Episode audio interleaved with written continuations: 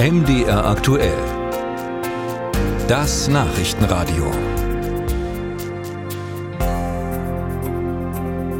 Online-Shoppen, das gehört mittlerweile zum Alltag dazu. Geht schnell, ist bequem, per Knopfdruck.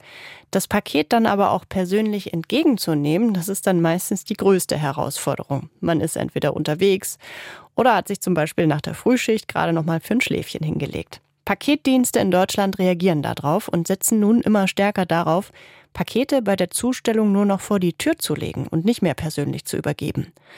Aber welche Rechte hat man dann und was sollte man vielleicht auch beachten?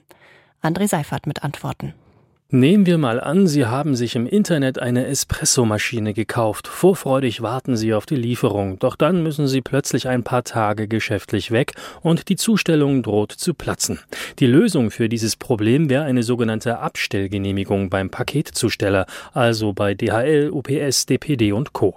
Mit der erlauben Sie es dem Zusteller, die Sendung einfach vor Ihre Tür zu legen, erklärt Michaela Schwanenberg von der Sächsischen Verbraucherzentrale. Also grundsätzlich äh, muss man dazu sagen, sagen, dass das von Paketdienstleister zu Paketdienstleister verschieden ist, wie solche Abstell- oder Ablagegenehmigungen erteilt werden. Ganz wichtig ist also, ein Paket darf nur dann abgestellt oder abgelegt werden, wenn dafür eine Genehmigung vorliegt. Abstellgenehmigungen können für jedes einzelne Paket erteilt werden, aber auch dauerhaft für alle zukünftigen. Sie können für die Haustür, aber auch für die Terrasse oder die Garage erteilt werden. Doch was, wenn das Paket nicht ankommt? Die Faustregel lautet, wenn kein keine Abstellgenehmigung erteilt wurde und das trotzdem abgestellte Paket verschwindet, haftet der Paketdienst.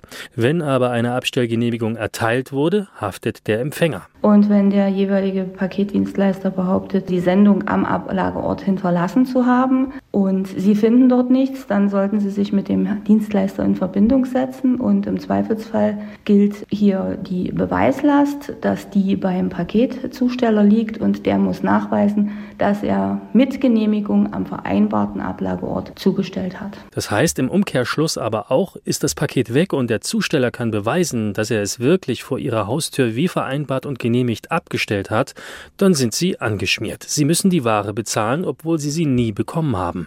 Michaela Schwanberg sagt daher, Grundsätzlich würde ich dazu raten, wenn Sie nicht diesen sicheren Abstellort haben, würde ich diese grundsätzliche Genehmigung nicht erteilen. Trotz des Restrisikos werden Abstellgenehmigungen immer häufiger erteilt. Die Zahl dieser Zustellungen stieg in den vergangenen Jahren bei verschiedenen Paketfirmen stark an. Nach Angaben einer DPD-Sprecherin gab es im Zeitraum von 2020 bis 2022 eine Verdopplung. Ähnlich äußerte sich GLS. Hier liege die Zahl inzwischen bei bis zu 550.000.